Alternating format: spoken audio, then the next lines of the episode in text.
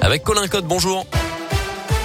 Bonjour Mickaël, bonjour à tous. Et à la une ce matin, près de 400 000 jeunes Français de 5 à 11 ans présentant un risque de faire une forme grave du Covid ont désormais accès à la vaccination. C'est aujourd'hui qu'entre en vigueur cette mesure uniquement dans les grands centres de vaccination pour l'instant. Ce mercredi, date limitée également pour les plus de 65 ans pour obtenir s'ils y ont droit leur dose de rappel. Sinon, leur passe sanitaire sera désactivé. En début de semaine, plusieurs centaines de milliers de seniors n'avaient toujours pas reçu cette dose, mais la France a battu hier un record de personnes vaccinées en une journée.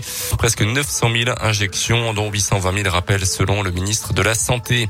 Une mobilisation hier midi dans l'un, celle des agents des routes qui se sont réunis devant la préfecture. Ils menacent de ne pas déneiger les routes tout simplement cet hiver. La CGT a déposé un préavis de grève qui court jusqu'au 31 mars prochain.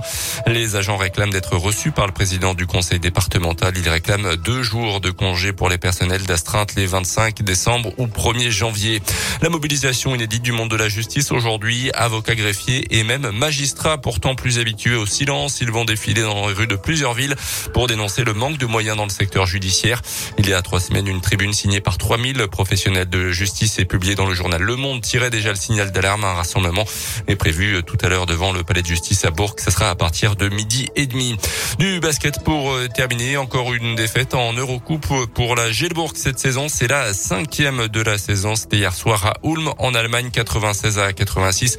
La Gel qui recevra Dijon samedi soir à Equinox en championnat.